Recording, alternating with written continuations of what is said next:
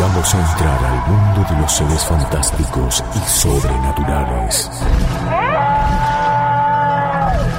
Las criaturas más asombrosas y los misterios irresueltos. Es el momento de la leyenda y el misterio. La columna de Historia de los Enigmas.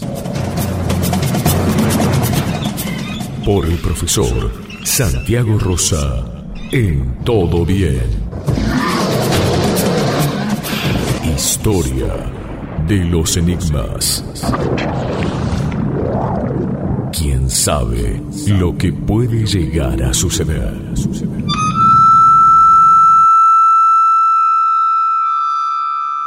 ¿Estás ahí, Santiago? Si estás ahí, por favor, responde a mi hola. Hola, hola, hola, hola, hola, hola, hola, hola, hola. ¿Cómo andás, Santiago? Bienvenido. O sea que me hiciste acordar eh, a, un, a, un, a, un, viral que anda dando vuelta, que bueno, que es el, uno de los virales de, del año, que las sesiones de, de, de, Zoom parecen sesiones de espiritismo, porque este que entra uno y dice, a ver si estás ahí, eh, dame una señal, eh, ¿me escuchás? Es verdad. es verdad. Nos pasa a los docentes, que le decimos, eh, Martincito, ¿estás ahí?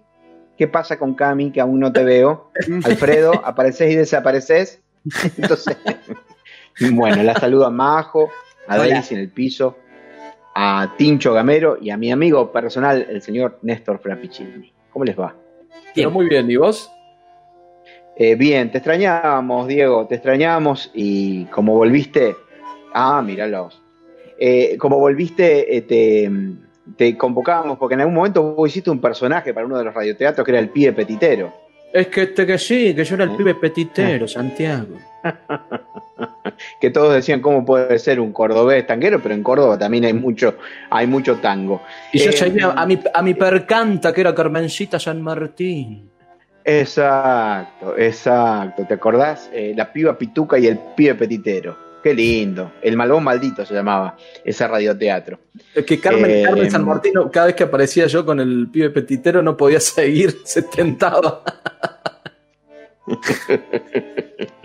y hoy estábamos escuchando una cortina que hizo especialmente el director de la Orquesta de Tango de Cañada de Gómez. Le pedimos a Cristian Gustafsson que nos acompañe con su bandoneón y estamos escuchando la magia del tango que también tiene sus misterios y sus enigmas. No podríamos apartarnos de la historia de los enigmas y misterios del tango. El tango en sí mismo ya es un misterio, porque la música es un misterio y el origen de la música es sagrada. Eh, el, universo, para, muchas culturas, es en realidad una vibración. Las vibraciones más elevadas del universo eh, vendrían a ser las energías y las eh, energías eh, más densas son la, parte de la, parte física la cristalización de las cosas que podemos ver y palpar. Eh, pero los tangueros eh, también tienen su, su, magia, tienen su enigma y su misterio, porque el tango está en discusión ya desde, por ejemplo, su nombre. Nadie, nadie acierta a determinar por qué se llama tango. otros discuten su procedencia. Eh, se lo sitúa porque su, cuna sin duda fue el Río de la Plata. Algunos buscan un esque en tres ciudades, que son tres ciudades que tienen puertos, como Buenos Aires, Rosario y Montevideo. Pero, eh, a ver, digamos que de una u otra manera el tango resume un montón de corrientes inmigratorias. Algunos dicen que el nombre del tango es africano. Y ahí lo encontramos, decimos, ¿cómo? El tango si es argentino va a tener origen africano. Bueno, porque nosotros tuvimos toda una, una oleada, digamos, inmigratoria no voluntaria, por supuesto, porque no, no fueron inmigrantes que vinieron, sino que a, toda América se trajo a los africanos y los descendientes de los africanos continuaron viviendo. Eh, en el año 1813, la asamblea del año 13 eh, va a abolir la esclavitud, pero si nosotros nos preguntamos eh, por qué no hay eh, tantos descendientes de afroamericanos, en la Argentina, bueno, tendríamos que encontrarlos en capítulos muy terribles de nuestra historia, como la Guerra del Paraguay o aquella de el mulato Bernardino Rivadavia que los consideraba poco menos que perros a los descendientes de los, de los africanos, los afrodescendientes. Pero lo cierto es que todo ese componente que, que, está en la Argentina y que algunos historiadores dicen que está invisibilizado, tuvo que ver con los orígenes del tango, porque aparentemente una de las teorías del tango es que viene de la palabra Yangó. Yangó es un dios eh, yoruba eh, de la parte de Nigeria, de África, que es el dios del trueno. ¿eh? Y el tango nace con un primo hermano que es el candombe, que es un ritmo muy particular, y de hecho otros dicen que la palabra tango viene del, portugués eh, tanguere o tocar, algunos eh, plantean que viene también de, de tangere, eh, de lo tangible, del latín, en fin, los, más avesados estudiosos no se ponen de acuerdo y es un misterio mismo el nombre del tango, pero fíjate que el tango surge eh, eh, en, el entrecruzamiento de costumbres de los pueblos africanos que tenían sus religiones, que eh, para ellos batir un parche, batir un, tambor, como el candombe, como la milonga, simbolizaba toda una, una, ritualidad religiosa. Y después viene el caudal inmigratorio europeo, van a venir los españoles con su guitarra, esa guitarra que que viene desde los árabes, que otros dicen que viene de la cítara, que también era un instrumento sagrado entre los griegos, y que en algún momento los inmigrantes de origen eslavo van a aportar como el bandoneón. El bandoneón, que es un instrumento musical que se concibió para eh, tocar música adentro de las iglesias. No todas las iglesias tenían un órgano porque eran costosos y la música sacra eh, en los pueblos se, ideó un instrumento que pudiera ser portátil, transportable, de, menor costo, y así el bandoneón empieza siendo un instrumento para tocar en las iglesias, por supuesto estamos hablando de los antecedentes, y después se integra el tango. Entonces tenemos eh, el, componente eh, africano del tango, con todos los dioses los dioses que trajeron los africanos. Eh, es muy interesante, en otras columnas lo, hemos dicho. Vamos a tener el bandoneón como la, parte sagrada del tango y vamos a tener también la guitarra. Después hay otros instrumentos que se suman, el piano, la flauta, uy, el violín. Hay un montón de instrumentos que van a ser el tango, pero el tango surge en el Río de la Plata eh, como un conjunto también, como una cultura de que, prohija eh, leyendas y enigmas, que así como hay eh, enigmas rurales en el campo, en las ciudades vamos a encontrar las leyendas urbanas. Y el tango se vincula con esas leyendas urbanas. En un principio ustedes saben que el tango era visto así, de, de reojo por la sociedad, porque era bailado entre hombres, nada más, y era la música de los arrabales. ¿Qué era la música de los arrabales? La música que estaba fuera de las ciudades. Justamente cuando hablamos de las leyendas urbanas, hablamos de las leyendas y enigmas que se dan dentro de las ciudades y hablamos después de las leyendas del campo, las leyendas folclóricas. El arrabal es el límite, es la frontera entre la ciudad y el campo. Por eso las leyendas del tango, las leyendas del arrabal son únicas, son leyendas, leyendas que están en las fronteras, que tienen que ver con los misterios de la salvación humana, a lo mejor a través de los números, porque ustedes saben que, por ejemplo, eh, los tangueros son muy cabalistas. Uno dice, ¿qué es cabalista o cabulero? Eh, que tienen cábalas, que eh, realizan determinados ritos en su vida cotidiana para que, tener suerte o para protegerse de la mala suerte, y que, por ejemplo, dentro de la cultura del tango está salvarse a través de los números y a través de la quiniela. Y también en algún momento se planteó si el tango este que venía de los arrabales era una parte divina, o sea, era parte, cuando hablamos de la espiritualidad hablamos de lo divino, de lo sagrado, pero también hablamos de lo demoníaco, del pecado, porque el tango está emparentado también con el pecado, ¿sí? Bueno, hubo dos papas, de hecho, que quisieron comprobar si el tango era pecado. Uno fue Pío X eh, y Pío, Pío XI, eh, que analizaron el tango sin encontrar si era pecaminoso o no, pero fíjense que llegó a las alturas papales, y no ahora que tenemos un papa argentino que todos consideran a lo mejor el tango como sagrado. A propósito, ustedes saben que, por ejemplo, el tango es la música sagrada, es la música que, eh, que representa a los argentinos en el mundo, pero que, por ejemplo, en Finlandia es la música nacional. Fíjense qué interesante. El pueblo japonés que también tiene toda una, una raigambre espiritual siente por el tango una, a ver una afinidad muy grande porque ellos eh, les fascina todo lo que es sublime, todo lo que tiene honra.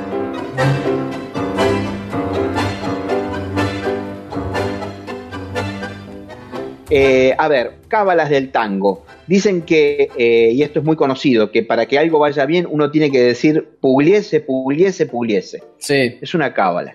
Mm. ¿eh? Osvaldo Pugliese, el director, el, compositor, Osvaldo Pugliese, qué extraordinario. Dicen que una vez en un recital de Charlie García no funcionaban los equipos, no funcionaba nada, y a alguno de los técnicos se le ocurrió poner un tango de Pugliese y a partir de ese momento se destrabaron todos los equipos, anduvieron todos los micrófonos, las luces, todo, y ahí nació el, justamente el mito de que llamando Pugliese, Pugliese, Pugliese, está eh, el tango, eh, tiene su magia y destraba un montón de cosas.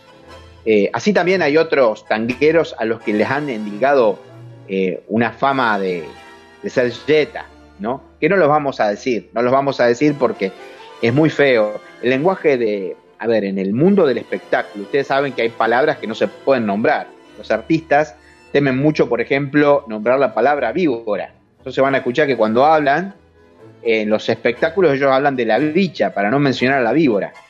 Mm. Que no se visten de amarillo, que no se desean suerte porque se desean merd.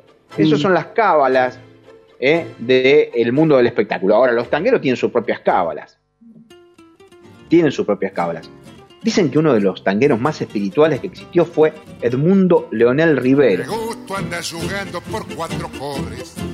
Eh, ese, ese cantor de las manos grandes y la voz inconfundible, que ustedes saben que uno cree que, que por la uno escucha las canciones de los tangos de Rivero, las letras lunfardas, muchas de ellas compuestas por él, otras de Carlos de la Púa, otros de grandes, grandes lunfardistas, y uno cree que estaba relacionado con el mundo del AMPA, de la prostitución, del vicio, de la noche. Ustedes saben que el mundo Rivero no tomaba alcohol, él tomaba un tecito, él cuidaba mucho su salud y su voz. ¿Ese, ese era conocido como el feo? Le decían el feo que canta lindo. Ah. Le decían el feo que canta lindo. Exacto.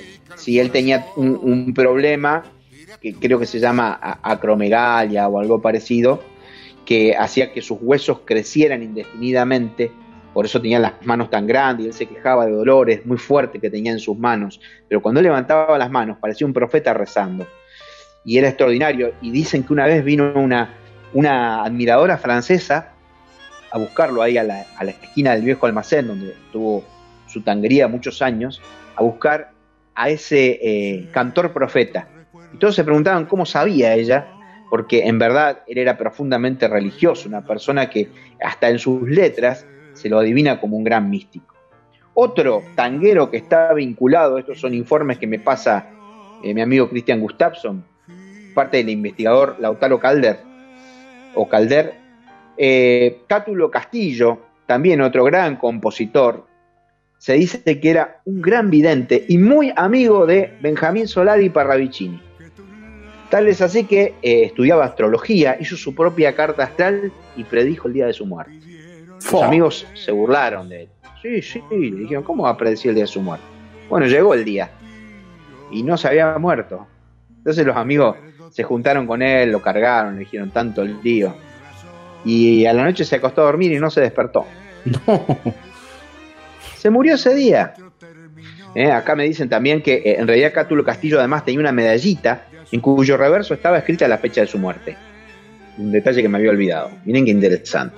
Aparte, cuenta que cuando estaba trabajando en Sadaic, eh, hay anécdotas que cuenta Mercedes Sosa que hablaba con él y él le decía una frase y le decía, ahora va a entrar mi secretaria, yo le voy a hacer una pregunta cualquiera y vas a ver que ella te va a repetir la misma frase que yo te dije a vos.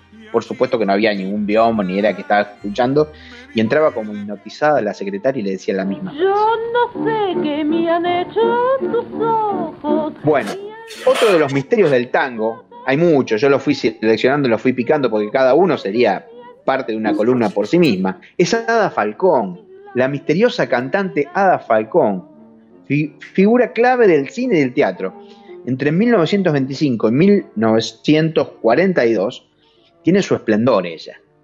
Una actriz extraordinaria. Brillaba en el teatro, brillaba en el cine, eh, en la radio. Sus canciones eran conocidas, exitosas. Es una de las tres primeras mujeres en cantar eh, tango, eh, en, hacerse famosas a través del tango. Y se dice que en esa época tenía una fama equiparada a cualquier actriz de Hollywood. De repente, algo que se desconoce, un desengaño amoroso, dicen unas, porque estaba muy emparentado a Francisco Canaro, muy emparentada a Francisco Canaro, quien le dedica Yo no sé qué me hicieron tus ojos. Bueno, ella de la noche a la mañana, en 1942, deja toda su carrera musical y artística y se recluye con su madre en un pueblo de Córdoba, en donde pasa toda su vida, mucho, mucha de esa vida recluida en un en una especie de convento de los franciscanos, se hace franciscana, abandona la vida pública, pero nunca nadie supo por qué. El gran misterio. Hay documentales muy lindos justamente que se llaman Yo no sé qué me han hecho tus ojos, para tratar de desilvanar el misterio de Ada Falcón.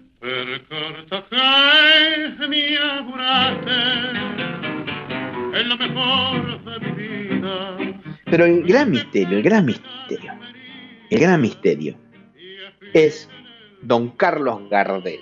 Oh, ahí se pelean todos los tangueros. Primero se pelean por ver de dónde era Gardel, dónde había nacido. Eh, hay tres países que se disputan su nacimiento, Argentina, Francia y Uruguay. ¿Eh? Los más acérrimos investigadores gardelianos te van a decir que nació en Francia. Eh, y otro de los misterios eran las mujeres en la vida de Gardel. Sin entrar en suspicacias odiosas, eh, se dice que en realidad Gardel nunca se casó por, por amor a su madre, pero tuvo un amor muy grande con, algún intercambio epistolar que es en sí mismo ya un misterio. Yo no, me puedo extender mucho en la columna, pero los invito a, que lo lean, ¿eh? a que lean eh, acerca de la novia eterna de Gardel que se llamó Isabel Martínez del Valle. Bueno, Gardel, aparentemente, acá hubo una gran vidente que se llamó la Madre María. La Madre María es una figura, eh, es como una santa popular. ¿Se acuerdan cuando hablamos de los santos populares, los santos no reconocidos por la iglesia? O sea, la iglesia reconoce un santo, hay un proceso de, eh, de beatificación, de canonización, en fin, ¿no? Pero hay personas que llevan una vida devota, pero que no están en los cánones de la Iglesia Católica porque no son católicos, pero a los cuales el pueblo convierte en su santo. Una de ellas es la Madre María, cuyo nombre completo es María Salomé Loredo de Suiza. Anda a acordártelo. Bueno, está vinculada con la figura de Pancho Sierra, que es otro de esos santos populares que tenemos en la Argentina. Hay una película muy linda que hizo eh, Tita Merelo acerca de la Madre María. Un día vamos a hablar de la Madre María y de Pancho Sierra, eh, una curadora a la, cual acudían un montón de personas. Fíjense, para que se haga una película y que nada más y nada menos que Tita Merelo la, lleva adelante. Dicen que poco tiempo antes de morir, en 1928, lo llama a Gardel ¿eh? y le dice que Gardel va a tener una misión muy grande, que va a ser seguir favoreciendo a la gente, ayudar a la gente en sus pequeñas peticiones. Y antes de morir, le regala un anillo, que dice que era el anillo que tenía siempre Gardel, que siempre frotaba. Gardel, después del encuentro con la Madre María, se va a Francia, donde relatan que fue a visitar barrios pobres sobre los cuales, los cuales puso la, la mano sobre un montón de niños enfermos, a los que curó de algunas dolencias y que incluso fue a visitar un hospital donde había Acuérdense que Gardel era un, exitoso también actor, ¿eh? Algunos dicen que salvó a Hollywood de la ruina.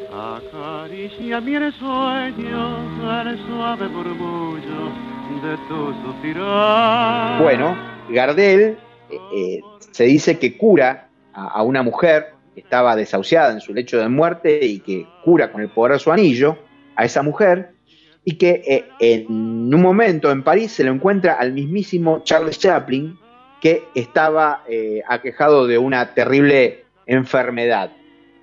Y dicen las crónicas, porque imagínense encontrar esto documentado, Gardel le presta el anillo ese a, Chaplin, a Charles Chaplin por un día, y dice, mañana devolvémelo.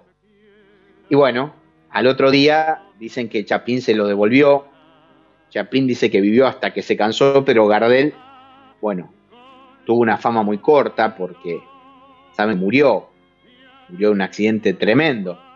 Algunos, y acá hay dos versiones, dicen que eh, en algún momento después de París se va a Nueva York, donde evidentemente, y eso sí está documentado porque aparece en la película, lo conoce a Astor Piazzolla.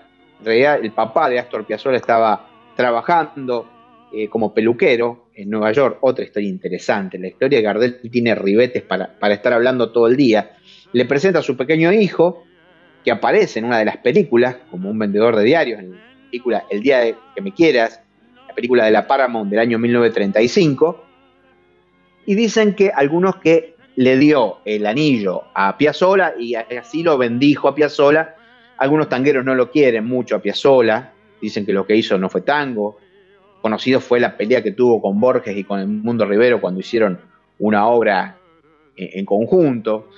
Eh, cosas impresionantes. Dice que Borges le cuenta a la mamá que Piazzola iba a hacer la música de la una película de tango y cuando Borges le pregunta a la mamá Dice, ¿qué te pareció la música de la película?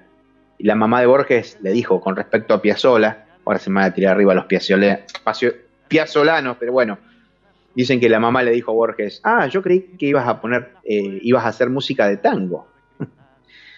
Eh, fue un revés que recibió, digamos, eh, aquellos que no lo quieren a, a Piazzola, por supuesto. Otros dicen que en realidad el anillo lo llevó Gardel hasta el día de su muerte, en la caída fatal del avión en Medellín, lo cierto es que cada 24 de junio, porque en este país somos muy afectos a la fecha de la muerte, yo no sé por qué. Eh, de hecho, el Día del Tango se celebra el día del nacimiento de la red, pero el 24 de junio, que es el Día de la Muerte, muchas personas se reúnen en el cementerio de la Chacarita y se juntan a, tributarle homenajes, se trepan a la, estatua, que es una estatua que tiene casi 4 metros de altura, y que tratan de dejarle un cigarrillo encendido en su mano para poder tocar eh, el anillo que se dice que tiene la, imagen. Y así tributarle honor y también pedirle, hacerle un pedido. Dicen los, los de la logia garderiana que hay que hacérselo con seis meses de anticipación y que tienen que ser pedidos cortos, no pueden ser pedidos de salud, nada, tienen que ser necesidades como por ejemplo, me quiero comprar un, es un taxi, quiero que me salga una licencia, quiero esto, quiero lo otro. Porque dicen que el pobre Carlos recibe tantos pedidos que no da abasto. Bueno, para terminar podría contarles un montón de tangos que hablan de fantasmas, porque Buenos Aires tiene un montón de leyendas urbanas. Uno de ellos es el tango Cruz de Palo, que habla de la costumbre que tenían los gauchos en, poner eh, cruces para el descanso de las almas. Hay un tango que se llama El fantasma de la boca. Yo sé que esto va a, despertar un montón de suspicacia también, porque hoy es el día del hincha de boca, ¿no? El fantasma de la boca que dicen que era un, matón del puerto, ahí de la zona de la boca, que cuando falleció, como era malo en vida, se les aparecía eh, de noche a la gente y la seguía atormentando. Dice ese tango en las casitas de lata de la calle de Pinzón, apareció tu figura de guapo y de compadrón. A la gente espantabas con tu mirada tan fiera, y ahora quién diría, ni la facha te queda. Bueno, ya el tango del. más, que malo era perverso ya. Era perverso, era perverso. Ni, después de muerto dejó de. Viste que algunos prometen, cuando yo me muera voy a ir, te voy a tirar los, pies, y voy a tirar de las patas cuando estés durmiendo. que dicen en algunos casos es verdad. Está el fantasma de Belgrano, tampoco la suspicacia acá, por favor, que es un tango que hizo Dolina, sobre un, un fantasma del barrio Belgrano. El farol de los gauchos, Uy, hay un montón de tangos. Y hay un tango muy bonito que cantaba Gardel, que lo grabó Gardel, eh, que se llama Jopa, Jopa, Jopa. ¿Sí? Con H se escribe. Jopa, Jopa, Jopa. Que es el, grito del, del gaucho. Y que dicen que ahí, yo espero que no te asustes, Diego. Jopa, Jopa, Jopa. Dicen que ahí menciona al demonio Gardel. Y dicen que este tango le trajo muchos problemas. ¿Ese no es el grito mm. que, hacía Alberto Castillo también en, uno de sus, temas? ¡Jopa, jopa! Ah, claro, él hacía ¡Jopa, jopa! En, en un Exacto. Eh, los decadentes, claro, con los decadentes hizo la versión, pero él era el. Y, ponía la mano así como un karateca, ¿no? Que era muy criticado, fue muy criticado Alberto Castillo. Eh, porque se esperaba sobriedad de los cantantes, ¿no? Eh, y él le hacía un montón de, ademanes que le ganaron popularidad, pero aparte ustedes saben que era doctor Castillo. Claro, ginecólogo. Era. eso? Era ginecólogo, y imagínense que era un astro de televisión. En algún momento las colas que había delante de su consultorio hicieron que sus colegas pidieran que eh, dejara de atender, y así lo tuvo que hacer. Imagínense, todos se querían ir a atender con, con Castillo. Bueno, el tango Jopa Jopa dice, eh, entreviendo al diablo, salí en lo, en lo oscuro, porque habla en gauchesco, ¿no? Salí y en lo oscuro vi de a uno de poncho, llevando a los tientos lazo y boleadoras, que el tranco espacioso de un matungo zaino arriaba animales que parecían sombras. Parece que habían visto al diablo con su tropilla de demonios allí. Hoy nos enviaron un, tema especial para, cerrar esta columna. Es de un dúo que se llama La Actitud Luciardo, que integran el guitarrista Pepe Ferrer y eh, Christian Gustafsson. Eh, eh, indistintamente, en Pepe Ferrer toca la guitarra, Christian Gustafsson el bandoneón. Y nos mandaron un tango hermosísimo con música de Joaquín Mora, se llama Margarita Gautier. Yo espero que los disfruten. Bueno, Santiago, eh, como siempre, muchísimas gracias. Buen fin de semana y será hasta el próximo sábado. Hasta el sábado que viene.